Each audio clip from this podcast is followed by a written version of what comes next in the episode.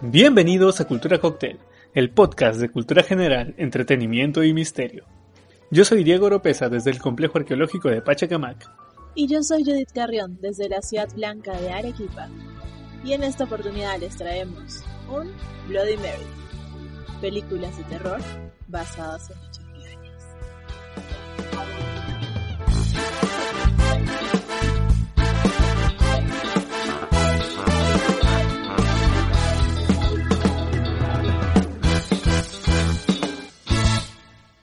Enviamos un saludo a nuestros Patreons, a Visu, nuestro bebedor social, y a nuestros amigos elegidos.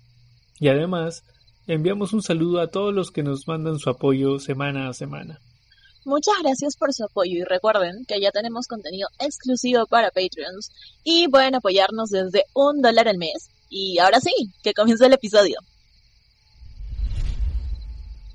¿A quién no le ha pasado alguna vez que comienza a ver una película o algo que dice, ah, bueno, me, sí, está interesante, esto que el otro, hasta que ves el famoso letrero de basado en hechos reales. Y es solamente leer eso ya te reinicia el sistema operativo, te, te hace ver la película con otros ojos, porque, o sea, tratarte de, de suponer que algo como lo que viste pueda ser, aunque sea remotamente, pero real, que te pueda pasar a ti o a alguien que conoces, es algo ya que te pone los, pelos, de, punta, exacto.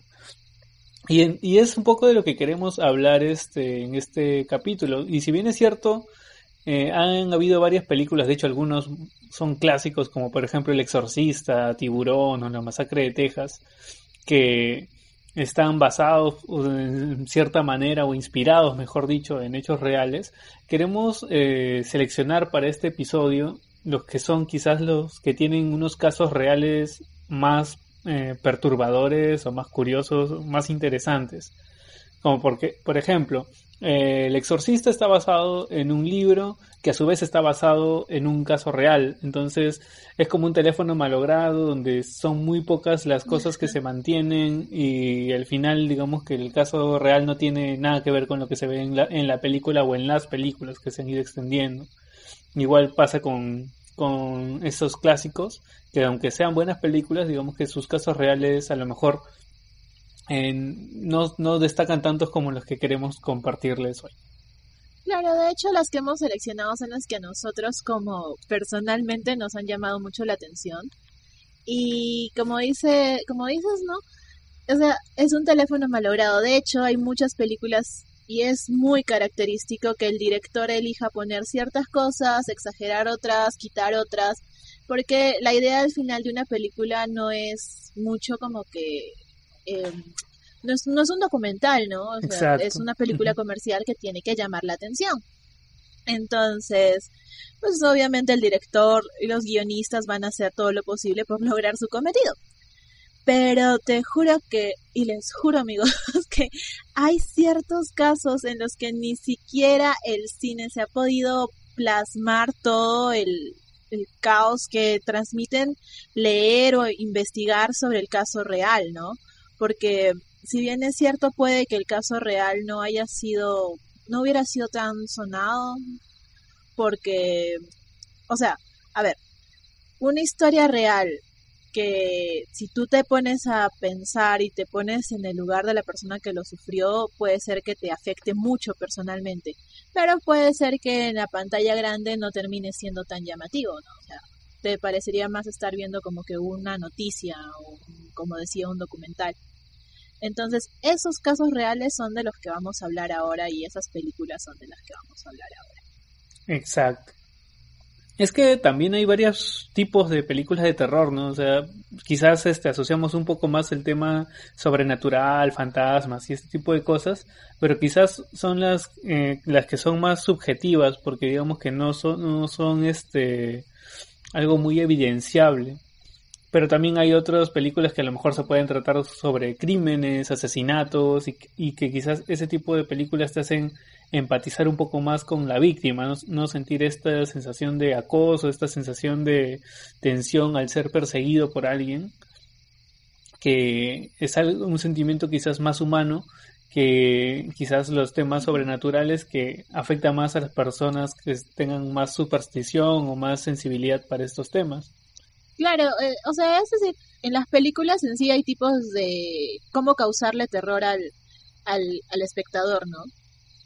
Puede ser por el tema de, de que te meten todo, todas las escenas, incluso las escenas clásicas, ¿no? Las de que la música, los colores o las escenas en las que se van acercando despacito. Ya sabes, ya sabes que va a saltar algo y aún así se te para el corazón. Sí, te van preparando el ambiente de tensión. Bueno, pero ya hablando ahora sí en general de los casos de los que vamos a hablar y mencionamos que hay algún tipo de terror que viene de estas cosas paranormales, muy muy este de espíritus y así, y vamos a hablar entonces de El exorcismo de Emily Rose. Se estrenó allá por el año 2005 y quizás sea una de las películas que la mayoría recuerde por este famoso letrero al inicio que decía basado en una historia real, porque quizás eh, no era muy común en esa época. Y quizás eh, sea una de las más antiguas que recordamos, porque como ya mencionábamos al inicio, han habido otras películas antes, pero esta de acá, digamos que trata de reflejar el caso desde un punto de vista bastante diferente al de la mayoría de películas, porque lo hace a través de un juicio. Y está basado en el caso de Annelies Michael, que eh, de hecho era alemana, y ya hay otras dos películas que también hablan de este caso, que son Requiem, el exorcismo de Micaela, y Annelies, The Exorcist Tapes. Entonces, todas estas películas buscan lo mismo, pero digamos que la más popular ha sido el exorcismo de Emily Rose, basado en la historia de esta chica. Que si bien es cierto, la película eh, refleja bastante bien lo que ocurrió en realidad. Eh, lo hace desde, una, desde un punto de vista que quizás no parece una película de terror. El ritmo es algo un poco lento tal vez, pero a mí me parecía más un drama judicial, porque está contado todo eh, a través de un juicio. Y mientras se van presentando las pruebas, van llamando a los testigos, van contándote, digamos que la historia de lo que pasó. Pero hablemos del caso real. Eh, la, la víctima, Annelies Michael, que era alemana, de hecho, ella pertenecía a una familia muy, muy religiosa. ¿Ya? Y ella, pues, a pesar de que gozaba de muy buena salud, a los 16 años empezó a sentir, pues, este, cosas que eran nada naturales, temblores, sentía este, que el cuerpo no, no respondía, no le hacía caso, a veces despertaba pues con dolores en el cuello y, cosas de este tipo, y hasta que al final fue diagnosticada con epilepsia en una institución médica. Y a pesar de la medicación y el tratamiento, eh, ella sentía que todo empeoraba en vez de mejorar. Entonces ya no se parecía tanto quizás a una epilepsia, sino más a un marco psicótico, porque empezaba a ver como que demonios, veía que los rostros de las personas se deformaban y quizás esto suene un poco a lo que hablábamos de los trastornos mentales perturbadores hace un par de episodios, pero que en el caso de ella, ella lo catalogaba como demonios, tanto así que empezó a pedirle a su familia que la lleven pues a, una iglesia a ser tratada, considerando que su familia era muy religiosa porque, o sea, eh, se sentía acosada prácticamente todo todos los días. Cuando iba a dormir oía voces diciendo que se iría al infierno, tenía estas visiones. Y a pesar de eso, este, cuando no sufría de estos cuadros, podía llevar una vida relativamente normal, al menos durante los primeros eh, semanas, meses. Pero es recién en el año 1973 Recordemos un poco la fecha porque el contexto va a ser importante para entender mejor este caso. Es en, este año cuando ella tenía 16 años, eh, la, llevan a la iglesia y la iglesia, digamos que el sacerdote le indica que no estaba poseída sino que estaba enferma. Entonces, eh, el primer eh, diagnóstico, digamos, el primer comentario de la iglesia que tiene al respecto es negativo. No es tratada por esto hasta que con el tiempo empiezan a empeorar todos sus cuadros, empiezan a aparecer moretones y mordeduras en, lugares a los que ella digamos que no tendría acceso. Y este, bueno, ella siguió como, como que con su vida y aguantando estos cuadros, empezó a estudiar, logró ingresar a la universidad, cuando ella solicitó hacer de nuevo un exorcismo, se lo volvieron a negar porque decían que no poseía las características comunes a una posesión y aparte como tenía novio estaba en pecado. Disque, disque. Pero es que conseguir una, un exorcismo no es fácil, o sea, yo te digo, no es fácil conseguir un exorcismo porque de hecho los, bueno, no sé, en ese tiempo, en los 70 incluso debe haber sido mucho peor, no sé, porque... Claro, el Vaticano tiene que aprobarlo mm, expresamente.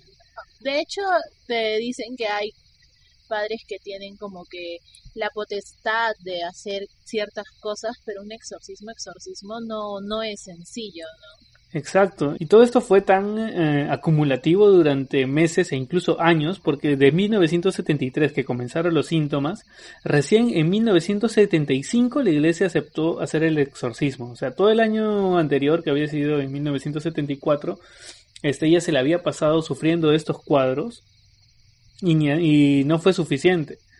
Recién, ya en 1975, consiguen hacer el primer exorcismo eh, que fue digamos que bastante revelador porque se consiguió em, obtener los nombres de los demonios que habitaban en ella.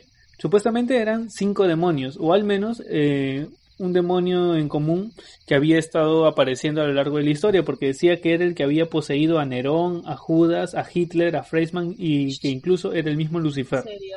Claro, esos fueron los registros que se hicieron. Y luego de esto, se empezaron a hacer este uno a dos exorcismos por semana. Incluso Annelies eh, hablaba en lenguas, digamos que en arameo, en griego, que o sea, en teoría ella no debería saber, pero por ahí se, se acusaba que como su familia era muy religiosa, hubiera tenido acceso a estos idiomas. Igual son idiomas raros, no es como que, o sea, por más que mi familia sea religiosa, yo te voy a llamar y te voy a decir, hijita, ven, te voy a enseñar arameo ya. claro. Pero bueno. Sí, o sea, es, este caso es tan particular porque, o sea, los exorcismos que se hicieron fueron muchos.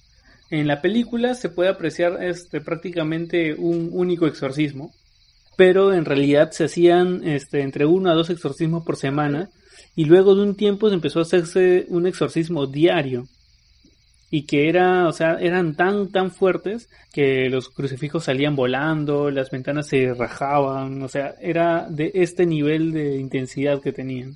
Wow. Y, o sea, lo, lo triste de este caso es que fue sumamente largo, o sea, no es que en la película, por ejemplo, por como está reflejado, contado, da la impresión de que todo fue bastante rápido. Mm, como algo parecido, muy, muy al estilo de lo que ocurrió en la película del exorcista de 1973. Eh, pero en realidad no, fueron años. Incluso un año después de que empezaron los exorcismos, en junio de 1976, eh, es cuando recién ahí este, fallece Annelies, que se encontraba demacrada, anémica, pesando 30 kilos. Ah, ya y este pues ah, muere de inanición había pedido pues este ser excomulgada y este había hablado con sus padres diciendo que tenía miedo de, no saber lo que pasaría que tal vez los demonios se la llevarían y al día siguiente de que habla con sus padres es que amanece muerta Pucha, qué feo. Ahora, yo sabía, según lo que estaba leyendo por ahí, es que Annalise, Annalise ¿verdad? Sí, lo que estaba leyendo es que Annalise incluso tenía estigmas, o sea, le, aparecían estigmas. O sea, no solo moretones, mordeduras, sino llegó a tener este este signo supuestamente divino en algún momento. ¿El estigma? Ajá. En la película sí he visto eso, pero creo que es más por la película, porque no he ah, encontrado ningún registro al respecto. Sin embargo, este, lo que sí es, digamos que lo más llamativo de las películas es lo que es el, el juicio y las pruebas que se presentaron. Y lo que ocurrió en el juicio real, digamos que era relativamente parecido, solo que no se enjuició únicamente al, al sacerdote, sino que también, también a los padres, todos siendo acusados de muerte por negligencia. se presentaron como evidencia este, 42 grabaciones de todas las sesiones de exorcismo, este, donde salía pues Annelies hablando estas lenguas muertas, las que llaman, presentando polifonía, que es cuando hablas con diferentes voces al mismo tiempo. Eso debe ser horrible. Sí, sí, o sea, imagínate hablar y que escuchas una segunda voz, o sea, más, más grave, más ronca hablando por detrás. Ay, no, sí, al mismo tiempo. Y, y este, oye, pero y lo que hablaba esta mujer en lenguas muertas se llegó a traducir, o sea. Sí, sí, de hecho pueden este, buscar en YouTube, por ejemplo, están en la mayoría de sus audios subtitulados y básicamente son como que amenazas, este... Lo clásico, que... que frases blasfemas. Claro, blasfemias. Sí, sí, pero a pesar de, de todas estas evidencias, eh, el juez al final indicó que todo esto fue causado pues por la educación religiosa que tuvo Annelies y que fue su familia la que le hizo creer que estaba poseída y que por ende ella no quiso comer por esto. Y al final fueron condenados a seis meses de libertad condicional. Los padres. Tanto a, los dos sacerdotes y también a los padres. Y este caso, o sea, fue tan polémico que no se volvió a aprobar un exorcismo en Alemania. Wow. Y eso fue en los años 70. ¿Y hasta ahora? Sí, no han habido más exorcismos en Alemania desde entonces. Wow.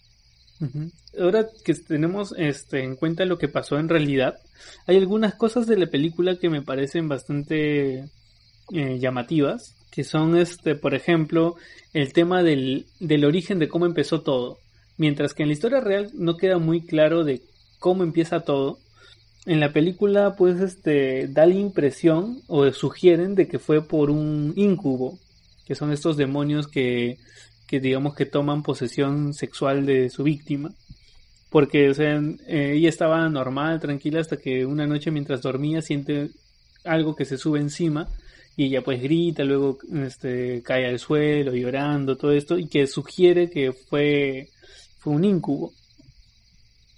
Y después de esto la llevan pues a una institución médica e igual le, diagnostican epilepsia, eh, pero que las medicinas no mejoraban su condición, ¿no? Empieza a ver pues este estos rostros siniestros, que lo cual digamos que es, bastante más visual en una película. Claro. Y, y, cuando y cuando sabes que los relatos de la historia real incluían estas estas este, declaraciones es como que te pones a pensar qué haría uno en el, lugar de, de, esta persona. Claro, que está sufriendo una alucinación así de fuerte, o sea, o si es fuera de que sea o no un caso demoníaco, pues es una alucinación, es un trastorno mental, como decías hace rato, que es horrible, o sea, yo, yo no quisiera tener ese tipo de alucinación, ¿no? Claro. Y este, o sea, esta película, como te digo, a mí me parece más como que un drama judicial. Porque, o sea, de hecho el ritmo es bastante lento para hacer una película de terror no es como que la mayoría de películas de terror que como que van generando una tensión acumulativa de que te, te tienen una tensión que va aumentando pero que van haciendo algunos cortes para liberarla para y así luego volver a sorprenderte. Aquí es más un drama que cuando hablan de lo que pasó a recién ahí se puede sentir que es una película de terror. Es como que dos películas en una O sea, como película me gustó, pero no sé si llamarla como una película de terror. De repente es más suspenso, bueno, no sé. Sí, puede ser, creo que sí. Em, sería más una película de suspenso que de terror, tal vez. Pero, o sea, de hecho, el caso real es muy, muy, muy, muy hardcore. Y de hecho, si escuchan las grabaciones reales de Annelise Michael. Ay, no. Ah, ya, los dejo por ahí en sus manos. de nada más imaginarlo, ¿no? Sí. Eh, bueno, teníamos en El exorcismo de Emily Rose un caso que viene pues con lo sobrenatural y todo esto. Ahora, ¿qué te parece si pasamos a la siguiente película? Sí, vamos con un caso que de hecho es muy sonado, es muy famoso igual, y estoy hablando del caso de Amityville, pero de hecho este caso de esta casa que es la más embrujada creo de Estados Unidos, no estoy segura, es tan sonado que hay como 11 películas que tratan de lo mismo. Hay una serie de libros, hay un montón, montón, montón de películas desde 1979 eh, con terror en Amityville, eh, Amityville 2, después El demonio, eh, La maldición. Hay una que se llama, hay una que se llama Es cuestión de tiempo, El rostro del diablo. O sea, hay un montón de películas y un montón de material inspirados en la historia de esta casa. Claro, es que no por nada la casa de Amityville es la, digamos que la casa embrujada más famosa del mundo. Así es. Es tan famosa que incluso aquí tienen parte Ed y Lorraine Warren, que son dos investigadores estadounidenses de fenómenos paranormales. Son muy famosos, o sea, han sido muy mediáticos porque han estado en Hollywood también como asesores de películas de terror. Tienen un montón, creo que si tú escuchas los Warren ya automáticamente piensas en, casos paranormales, definitivamente. Claro, digamos que son los dueños de la colección esta de, digamos que su, su museo privado de artículos paranormales, ya que hace poco Anabel se escapó. Ay, sí, amigos, ese 2020 viene con todo, hasta con fuga de muñeca, no. Pero, pero sí, incluso ellos tienen su tajadita de pastel en Amityville y han, o sea, han hecho un montón de películas de esta casa y la de las que vamos a hablar, vamos a hablar en general del caso real que inspira esto, porque como hay un montón de películas, pues casi todas tienen como que el mismo, la misma directriz, pues. Parten de lo mismo, del mismo caso real. Ahora, eh, en Netflix, por si es que van a ver las películas, hay dos que son de las últimas, una del 2017 y una del 2018. La del 2017 es Amityville El Despertar y está protagonizada por Bella Thorne, que creo que es famosa, así que también eh, está buena, o sea, estaba viendo un pedacito y, y sí, sí, sí, sí, sí está, o sea, mala no está, tiene incluso críticas decentes. Este es del 2017. Pero hay otra que es del 2018 que se llama Los asesinatos de Amityville. Esa está también en Netflix y esa es la que yo he visto y esa es la que les recomendaría ver porque pues está está está buena. Y esa es la que narra en sí el origen de todo el mal, por así decirlo. El por qué se pone en el ojo público esta casa, ¿no? De dónde parte todo. Como les decía, hay películas desde el 79 y es porque el caso real data del 15 de noviembre de 1974.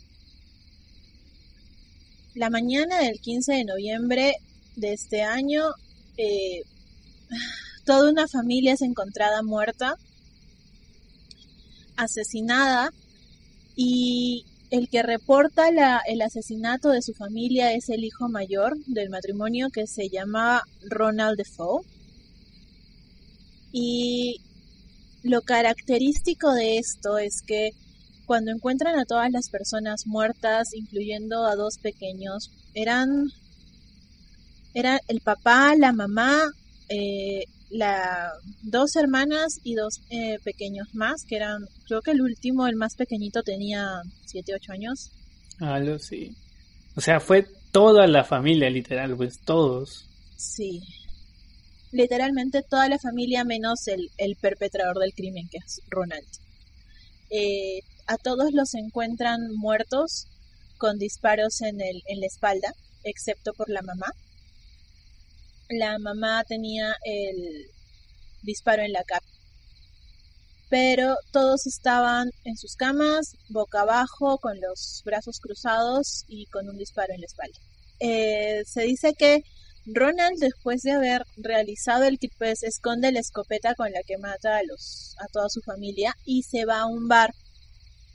Se va al bar, llega desesperado diciendo que creía que eh, habían matado a sus papás y que había sido un hombre y que él creía que los habían matado y que por favor que lo ayudaran, que no sé qué. Entonces, con un amigo de él, que estaba en, con eh, la compañía de otras personas, es que ellos regresan y llaman a la policía, él incluso tiene todo un, un como, como una crisis diciendo que no, que él no va a entrar, que no sé qué, y, y cuando entran encuentran la escena macabra de toda la familia muerta y él decía que ah, podría haber sido un, un hombre, un viejo, un mayor que había tenido problemas con el papá, pero o sea, le dicen, ok, puede haber sido él, ok, listo, comienzan a tomar. Incluso, me acuerdo que decían que eh, podía estar ligada a la mafia y a, a Ronald lo ponen como en protección de testigos para que no le, porque si es que venía la mafia por él, ¿no? A, entre comillas, acabar el trabajo.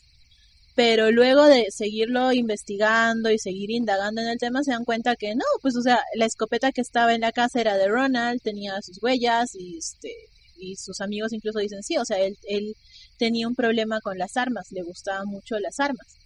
Y cuando lo vuelven a interrogar, pues caen en cuenta que él había sido el que había asesinado a su, a su familia. El abogado de Ronald Defoe pide que le bajen la condena porque él alega demencia. Él dice que su cliente había estado teniendo alucinaciones y, él, y su cliente había escuchado voces que le decían que mate a su familia. Sin embargo, pues no se prueba nada y se le condena a Ronald Defoe por 25 años de cárcel por cada víctima. O sea, son 150 años de. Ah, son. Sí, pues, ahí en, Estados Unidos apenas son acumulativas, así que no es extraño ver este, esas, esas, sentencias de más de 100 años. Así es, o sea, incluso creo que en Estados Unidos te dicen, estás condenado como a cinco cadenas. Sí, sí, cierto. Así. Es como que te mueres, no, sigue, sigue, sigue cumpliendo. Imagínate, ¿no? Que te mueres, resucitas y dices, yeah, no, no compare. No, de nuevo. Exacto. Y bueno, este es el caso que da como que inicio a todo, a, al ojo de la tormenta dentro de la casa de Amityville, que quedaba en el 100, bueno, queda en el 112 de Ocean Avenue. Y de hecho hay algo que sale en la película y que, no sé, no sé, no, no es nada creepy. Bueno, a mí me parece creepy porque justo fuera de la casa hay un cartel que dice High Hopes que es como que altas expectativas, grandes expectativas, grandes esperanzas, eso, grandes esperanzas. Entonces, tener un letrero que dice grandes esperanzas afuera de una casa donde hay asesinatos es como que de... sí, qué emoción. No sé. Entonces, dice, se le conocía así al lugar como High Hopes. Ahora, eh, esta casa, luego de que pues Ronald Defoe esté en la cárcel y todo, un año después se vuelve a vender. Y la compró una familia que tenía una niña, bueno, tenían niñas. El papá se llamaba George, la mamá Katie. Y hay una película, una de las películas, no estoy segura si es la del 79, que está basada en esta, en este caso de la nueva familia porque este en este caso la familia comienza a sentir como que una presencia demoníaca. El más afectado es el papá, que dice que sentía frío a toda hora, que este, se dejó de bañar, se dejó de, o sea, como que comenzó a tener muchas alteraciones en su comportamiento normal. Ya y la mamá comenzó a ver este comenzó a ver cosas muy raras se aparecían manchas en lugares en los que no podía haber una mancha y después desaparecían. Hay una escena que es muy famosa creo eh, de un montón de moscas saliendo de la boca de un sacerdote que había ido como a ayudar y que habían un montón de moscas en la casa y, y incluso ellos dan una entrevista en un programa real eh, o sea, eso sí es real, real. Eh, y ella decía, no, puedes ver dos o tres moscas, ya bueno, en una casa, pero cientos de moscas en época de invierno alrededor de, no sé, de un lugar que, que está completamente limpio es súper raro. Y la chiquita, una de las chiquitas, una de las niñas de la familia, comenzó a ver a una, como que a un amiguito, un amiguito, un amiguito imaginario que le decía Jody, que llegó a ser tan fuerte la presencia de este amiguito imaginario que ya incluso la, este, sus papás comenzaron a verlo. Y pues obviamente la familia salió, pero disparada de la casa, no pudieron ni sacar sus cosas. Pero la gente creía que lo único que ellos querían era publicidad y dinero.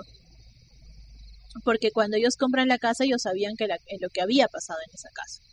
Entonces, mmm, ahí es donde vuelven a aparecer los Warren, los llaman, y los Warren hasta ahora se arrepienten, dicen, de, de haber entrado ahí, porque sí sintieron una presencia demoníaca, de hecho llevaron un camarógrafo y tomó una cámara, tomó una cámara, tomó una foto de larga duración en la que se ve en una esquinita del lado izquierdo a un niño.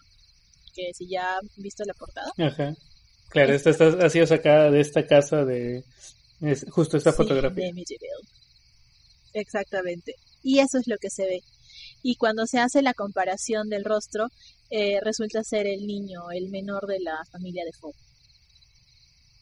Tiene los rasgos muy similares al niño. A Joe creo que se llamaba el chiquitín.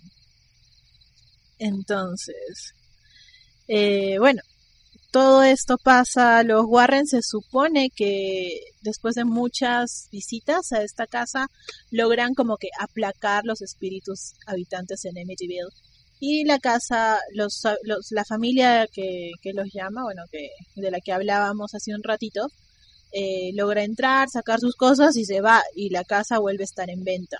Después han habido más personas que la han habitado, incluso han cambiado las ventanas, porque esta casa tiene unas ventanas como en forma de ojos arriba, y las cambiaron, las pusieron cuadradas como para disimular, cambiaron el número, o sea, de que era 112 de Ocean Avenue, pusieron que era 109 para como que evitar a tanta gente que esté ahí Ah. pendiente. Buena estrategia.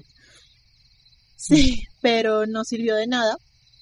Y varias personas han, han, han ido ahí, se toman las fotos y todo esto por lo mediático. Incluso hay, hay este, hay fotos de gente que pasa por ahí y pues se ven cosas raras en las ventanas y bueno, eso es lo que dicen, ¿no?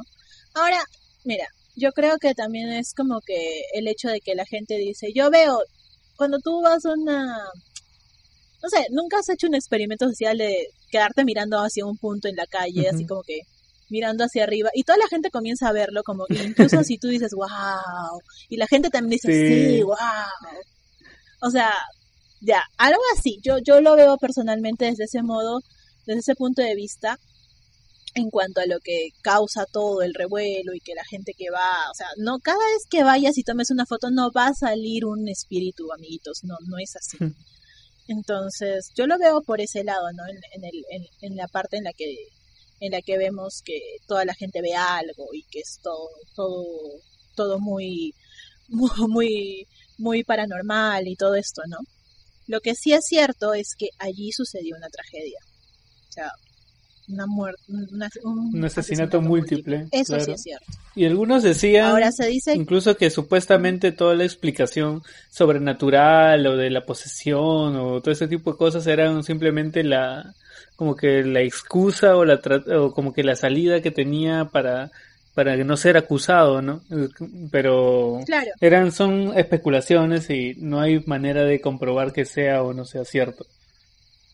Claro, incluso a los Warren les decían que, que ellos habían sido como comprados porque después de este caso es que ellos entran a Hollywood, los llaman por, como te decía, para asesorar películas de terror y todo esto. O sea, como que fue muy mediático, como que fue muy el, el trampolín a la fama para muchas cosas, ¿no? Entonces, pues no sé. Eh, ahora, centrándonos un poquito en la película, que es la que les decía que está en Netflix, que es la del 2018, eh, narra muy bien lo que pasó, lo que les relataba del, del crimen de Ronald Defoe. Le cambian el nombre, nada más le ponen Butch y eh, como que te da una perspectiva un poco más amplia Diferencias, pues no sale lo del bar, que él va a pedir ayuda, nada más. La, una de las casi las últimas escenas es él asesinando a su a su hermana, que creo que es su gemela en la película, no estoy muy segura. Eh, y que ella pu- pudo haberse salvado porque la chica sale y se va con su con su con su abuela y todo, pero ella, regresa y decide morir con el resto de su familia.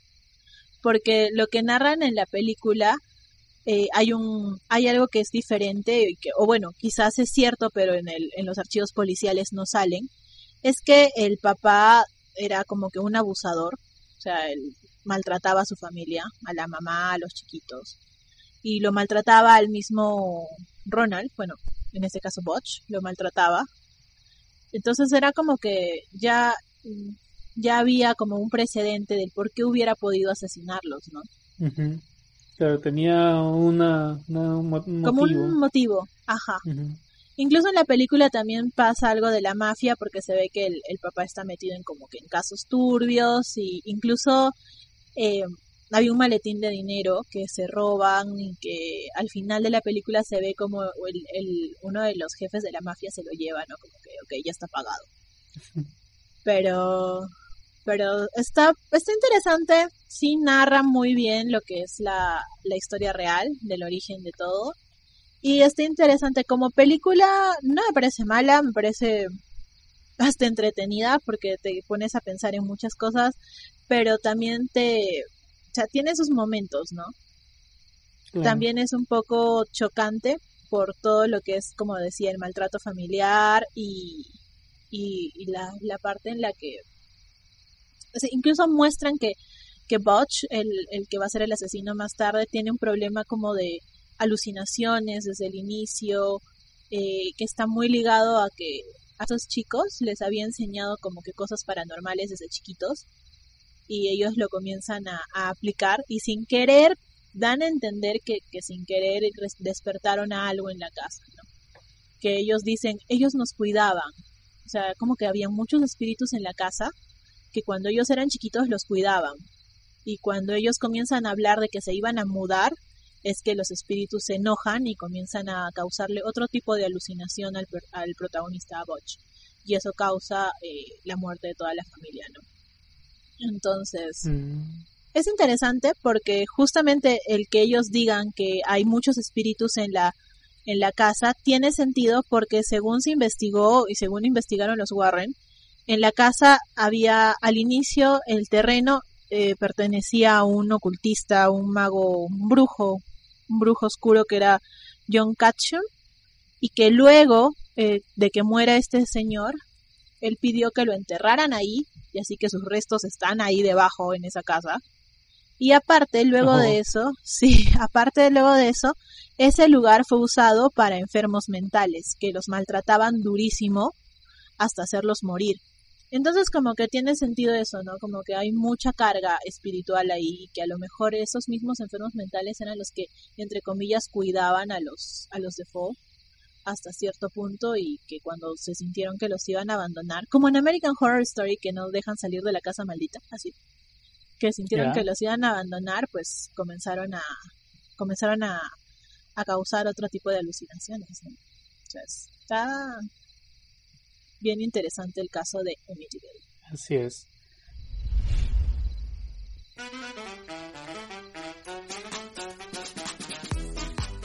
Hola a nuestros queridos oyentes. Queremos compartir con ustedes nuestra emoción y motivación por mejorar la calidad del podcast, tanto en producción como en contenido. Para ello nos gustaría mucho poder contar con su apoyo mediante nuestra cuenta de Patreon, en la cual a partir de un dólar al mes nos ayuda a cubrir parte de los gastos que se han ido generando y con los que no contábamos al inicio de este proyecto. Agradecemos a todas las personas que nos han ido dando su apoyo en este tiempo y son quienes nos motiva a seguir mejorando.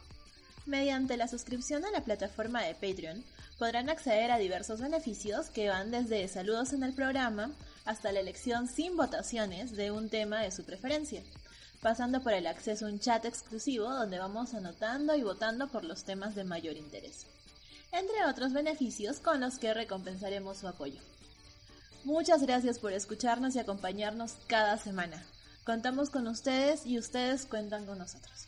Búsquennos en patreon.com slash cultura cocktail. Los esperamos.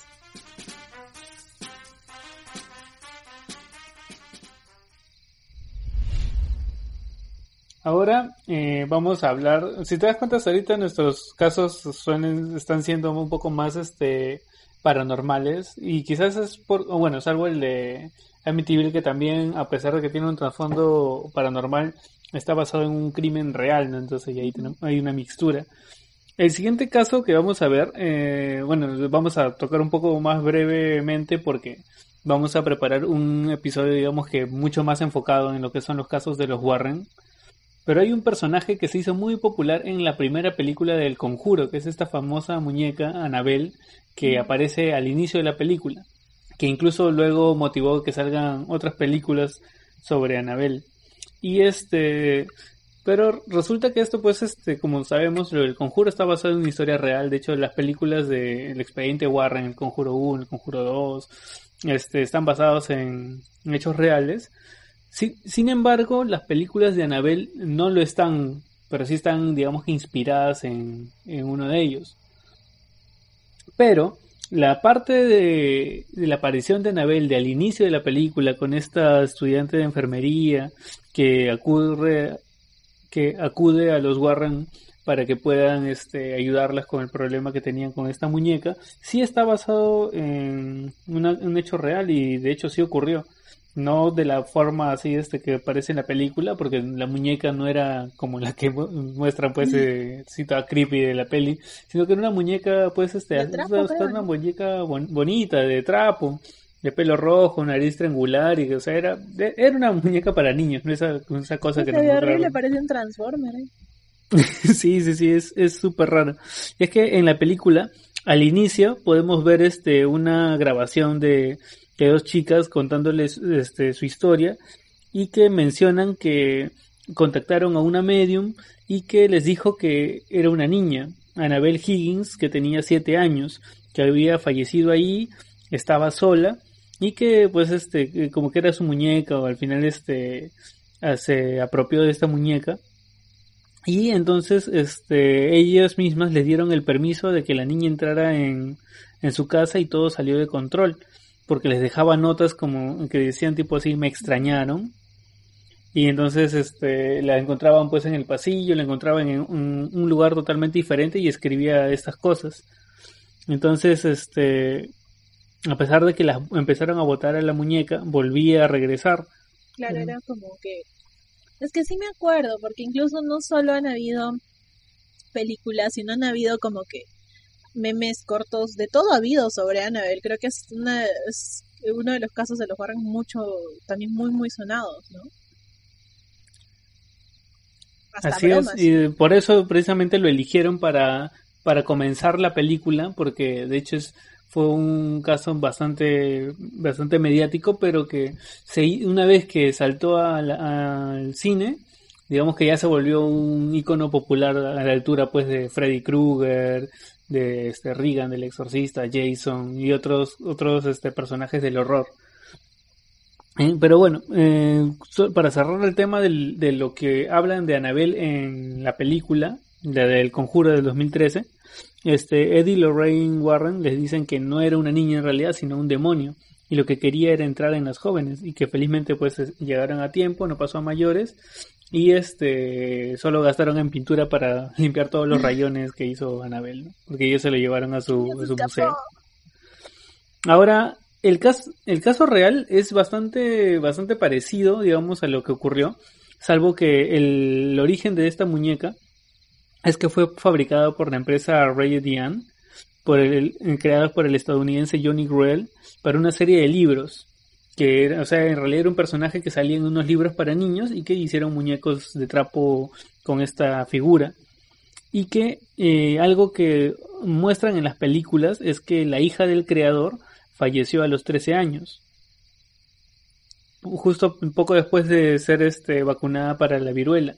Solo que en las películas, que ya mencionamos que las películas de Annabelle no están basadas en, hechos reales, solo se inspiran en este personaje que ya habían creado y que ya había aparecido en la película.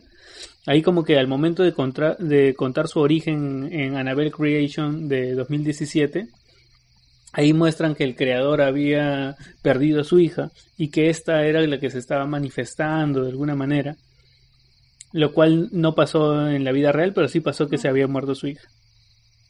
Entonces, en 1970, una madre le regala a su hija Donna, de 20 años, que era estudiante de enfermería, una de estas muñecas, ¿ya? Y ella vivía pues con su compañera de habitación.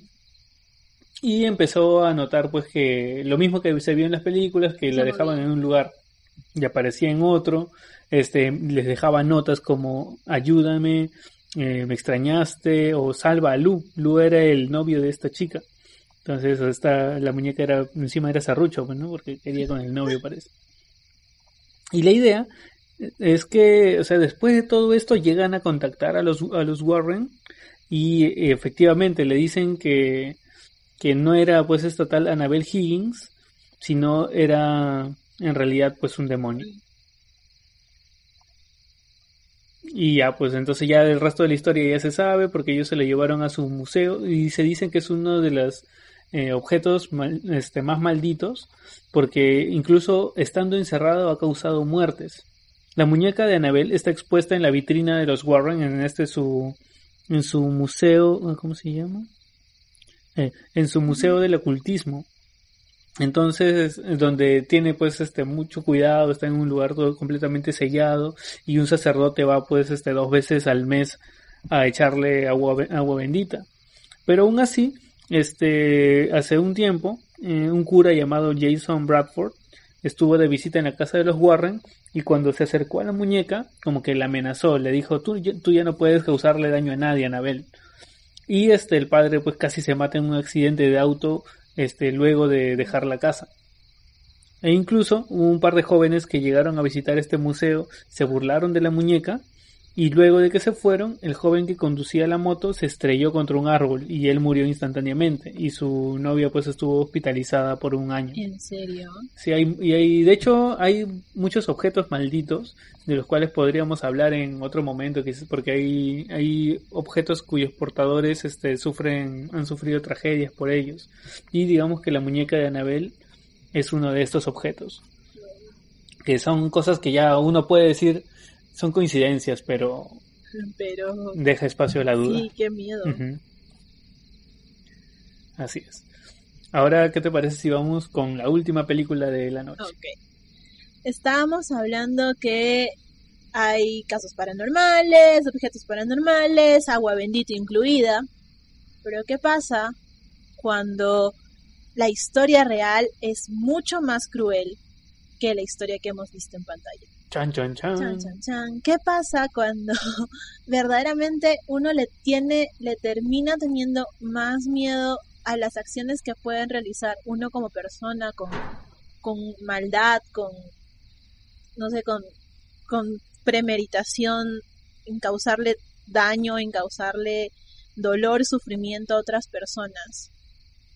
que tenerle más, tenerle más miedo a eso que tenerle más miedo a un demonio, ¿no? O sea, a veces de verdad uno tiene que tenerle más miedo a los vivos que, que a los muertos, ¿no? Así es. ¿Y por qué? ¿Qué película es? es una película bastante curiosa. Estoy hablando de La huérfana del 2009. Esta película trata sobre una niña llamada Esther. Y decimos niña entre comillas porque no más no era una niña. Resulta que bueno, adoptan a esta chica, adoptan a Esther, una familia que la, la, señora había tenido un problema anterior con lo que era el alcohol y había perdido un niño, bueno, una niña. De hecho, la película inicia muy extraña, con ella yendo como que a dar a luz y la enfermera con una sonrisa bien macabra, empujándola mientras ella se desangra y le, le, entregan en la... nada más la escena de, de, que abre la película es así de macabra. Le entregan un niño muerto y es como que todo muy... Eh. Entonces ahí te das cuenta que la película no va a ir bien. nada bonito va a pasar ahí. Entonces, esta señora que ha tenido como que problemas con sus embarazos y todo, tiene ya dos hijos. Uno, el, el, el mayor, que, que es un chico que pues no, no tiene mucha, mucho interés en lo que hace la, la mamá. Su hijo Daniel tiene 12 años y tiene una niña menor que se llama Max, de 5 años, y Max es casi totalmente sorda. Y la señora tiene mucho amor por la música, o sea, ella enseña piano. Ya. Entonces es como que como que no tiene ese, ese, como que esa pegada con sus dos hijos ya existentes ahí. Entonces deciden a adoptar a una más. Cuando van al, al orfanato encuentran a esta chica que se llama Esther. El señor tiene una conversación con ella eh, y deciden adoptarla, para no hacerles más spoilers. Deciden adoptarla, la llevan, como que se, se la, la, chiquita se lleva bien con la abuela, se lleva bien con el perro, se lleva bien con Max, se lleva bien con todos. El único que las veía así como rara era el niño, Daniel. Fuera de eso, todo bien con ella. Y así, la chica tiene, la niñita esta, que vamos a seguirle diciendo niñita, tiene 13 años supuestamente, y tiene siempre usa como, eh, como una cinta, esas cosas que se ponen en la en el, cuello, ajá, y en las y en las muñecas y nunca se las quita. Entonces, pues ella tiene una especie de Biblia y siempre la carga igual, que supuestamente se la habían dado en un en su anterior orfanato. eh, uy, no, comienzan a hacer, a hacer un montón de cosas, comienza a culpar a los a, a los niños, a, a Daniel de hacer algunas travesuras, que ella en realidad era, era ella la que lo hacía, comienza a, a hostigar de manera casi indirecta, digamos, a la mamá, porque por ejemplo, del niño que ella había perdido, del embarazo, habían plantado, habían incinerado el cuerpo y habían plantado rosas blancas ahí en ese lugar y para que la de cierta forma su hija fallecida pues viva, ¿no? Y cuando está en una crisis nerviosa la mamá, la chiquita esta va, corta las rosas blancas y se las entrega, no toditas las corta y se las da. Toma. Y la mamá como que ¡ah! y, y cosas así, ¿no? Incluso hace que castiguen al chiquito, a, a Daniel, porque, o sea, a ella, a esta chiquita, a Esther, la bulean en el colegio, una niña la bulea, le hace bullying y ella Esther en venganza le empuja desde el resbalón de la desde un resbalón y la chiquita se, se, se dobla el se dobla el, el, tobillo. Y Max la hermanita sorda lo, la cubre no dice no no ha sido mi hermana o sea la, la, esta chiquita se resbaló. Pero el, el man Daniel sí dice ella no es mi hermana y lo castigan. Chivolo y así ya incluso la, en la película la, la niña esta Esther mata a la monja porque la monja del, del orfanato estaba yendo a, a, advertirles a los papás que, que esta chiquita tiene algo raro y la mata, esconde el cuerpo, uy, no. Entonces todo esto pasa, y, o sea, y visualmente tú lo miras y te quedas pensando en lo que, pucha, es una niña asesina, ¿no?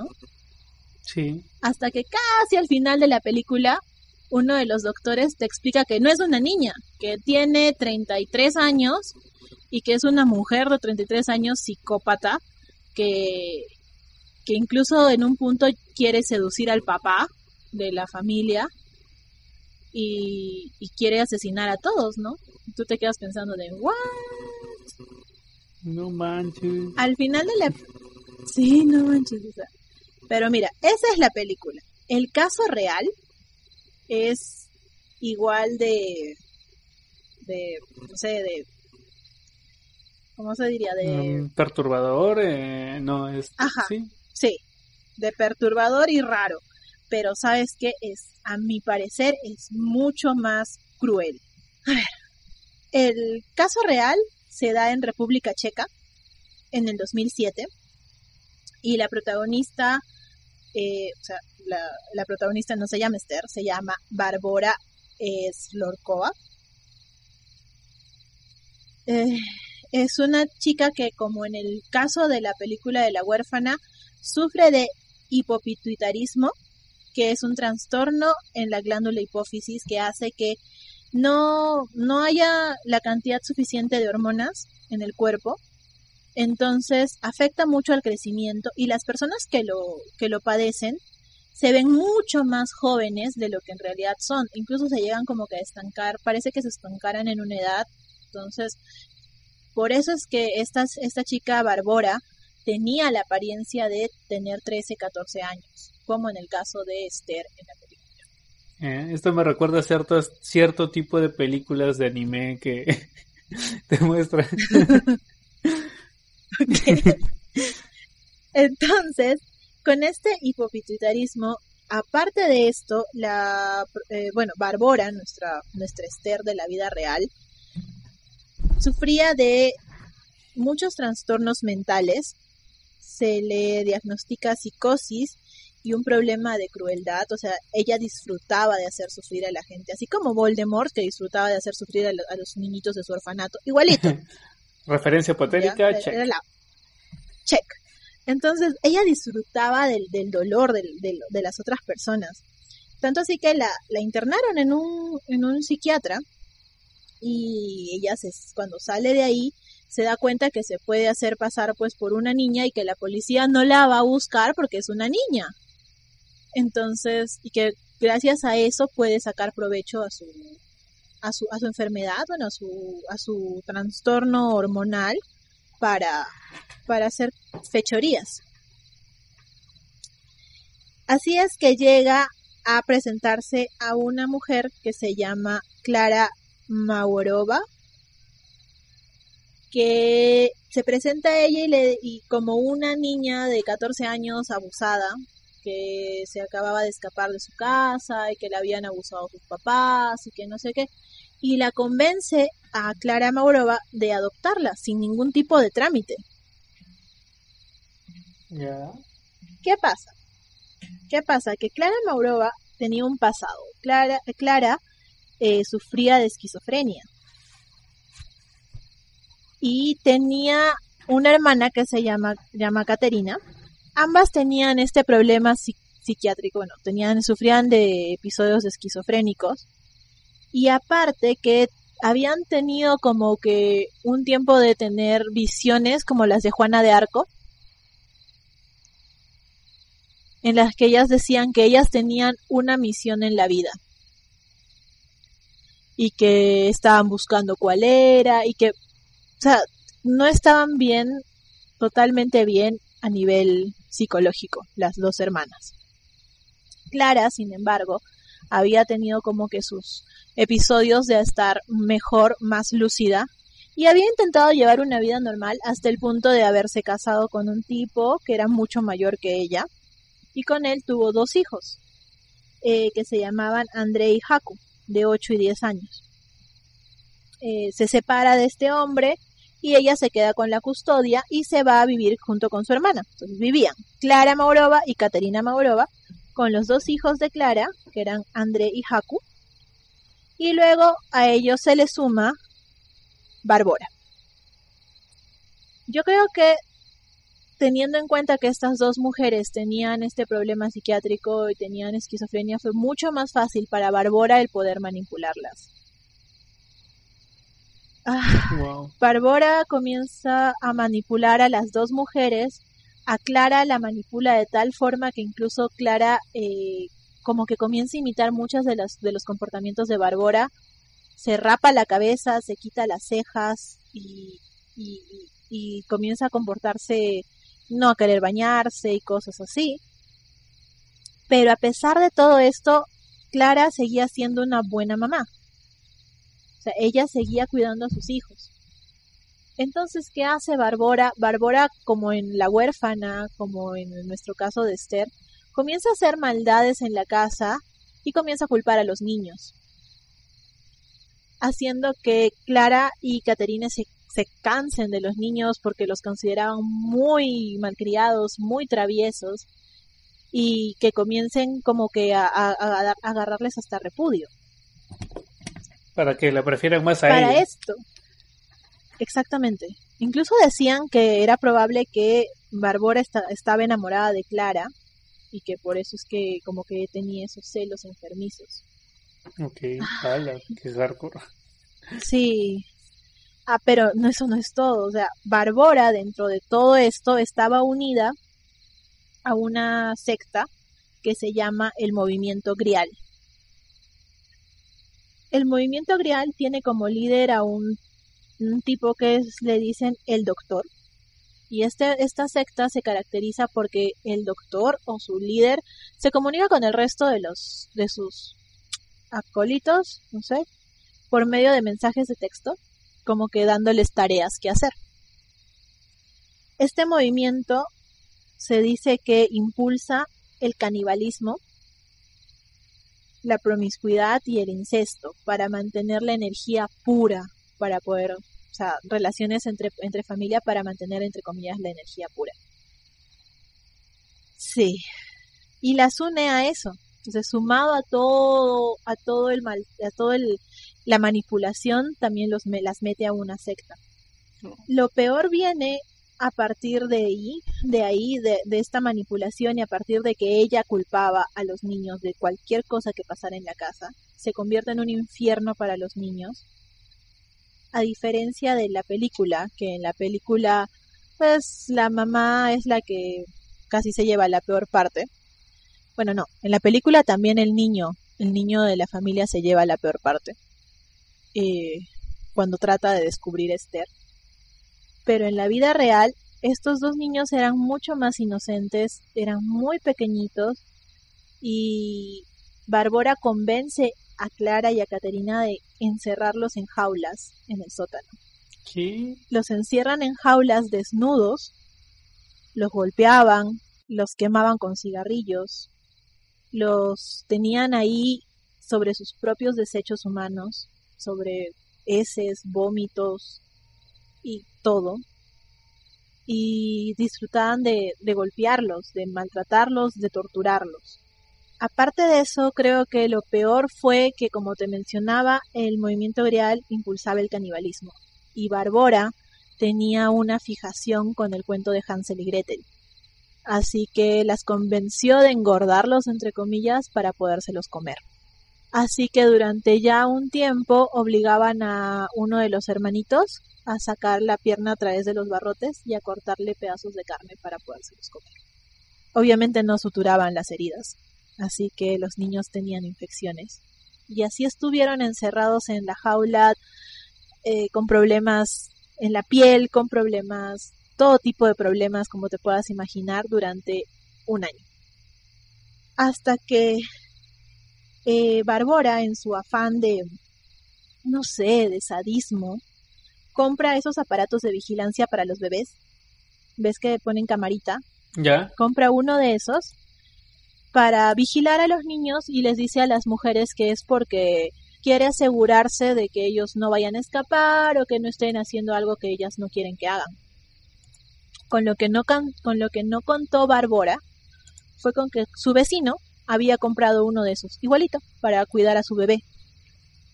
Y al momento de la instalación, las señales se cruzaron. Entonces, el 7 de mayo del 2007, el vecino ve, en lugar de ver a su hijo en una cuna, mira un sótano con dos niños totalmente desnutridos, desangrándose, siendo torturados. Ah, la miércoles.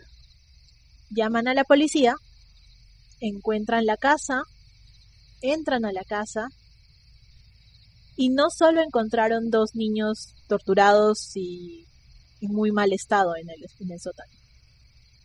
Encontraron a una tercera niña que se dijo llamar Anika, llorando desesperada con algunos golpes y algunos algunas señales de haber sido maltratada igual que se lo había hecho ella misma obviamente porque Anika era Bárbara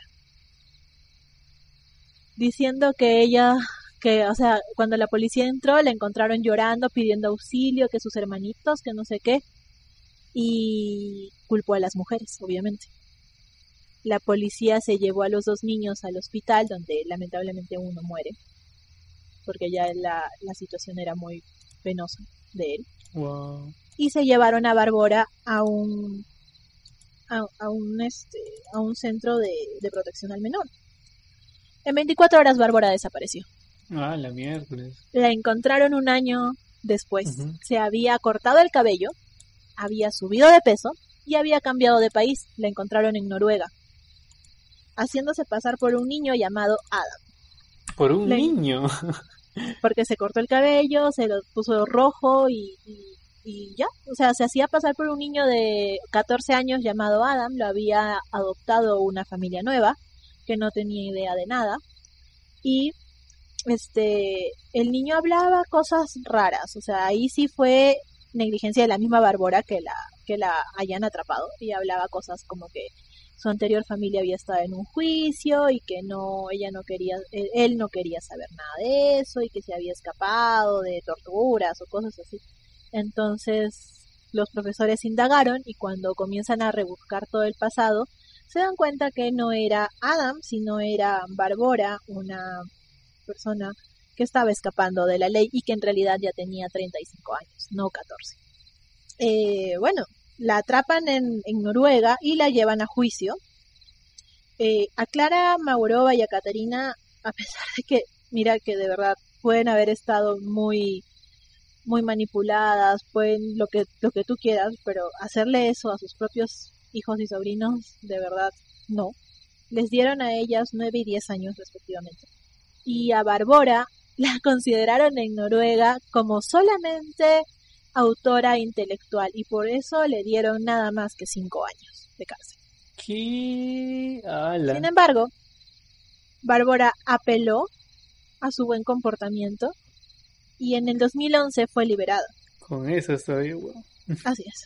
Y hasta ahora no se sabe el paradero actual de Bárbara. Así que podría estar por ahí fingiendo ser una niña de 16 años.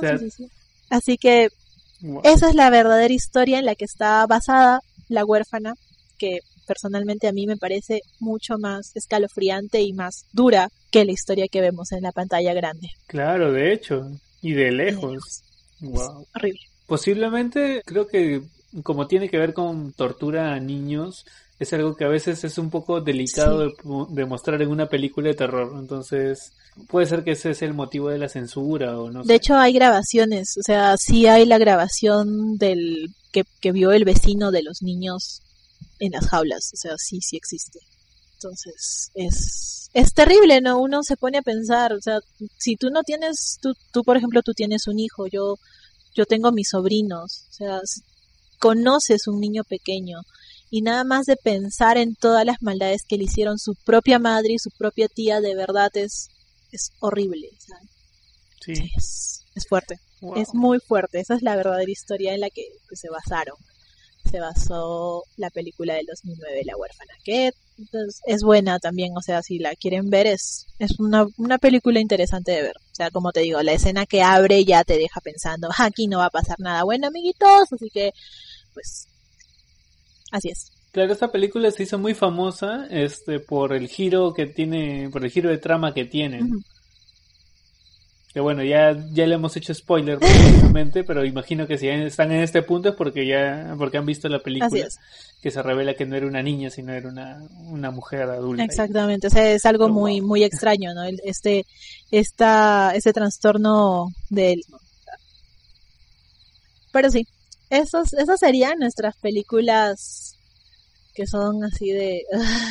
no sé, a mí personalmente la que me ha, me ha marcado y me ha hecho reflexionar sobre la vida ha sido La huérfana, de verdad. No sé. Claro. Bueno, eh, llegamos al final de esta edición con este aterrador caso. y Esperemos que les haya gustado la selección. De hecho, ahora nos hemos extendido un poco más precisamente porque se trata de, de nuestro cierre, de temporada, prácticamente un episodio especial que queríamos compartir con ustedes. Y nada, esperemos que ya nos estaremos escuchando en la siguiente temporada que sale dentro de no mucho y estaremos informándole de las sorpresas. Así es. No se olviden de seguirnos en nuestras redes sociales. Estamos en Facebook e Instagram como Cultura Cocktail y Cultura Cocktail Podcast. Y pues coméntenos ahí cuál ha sido la película que los dejó más perturbados como a nosotros o, o coméntenos también si conocen alguna otra película de la que quisieran que hablemos, algún otro caso policial o real que, que quieran que quieran escuchar. Claro, para quizás hacemos una segunda parte con otros casos que quizás a lo mejor no, no hemos visto en este episodio y eso sería genial. Por supuesto que sí. Bueno, entonces ya saben también que pueden escucharnos en todas las plataformas para podcast. Estamos en iBooks, en Google Podcast, en Apple Podcast, en Spotify. Y nada, nos, esperamos por ahí y hasta pronto. Bye bye. Adiós.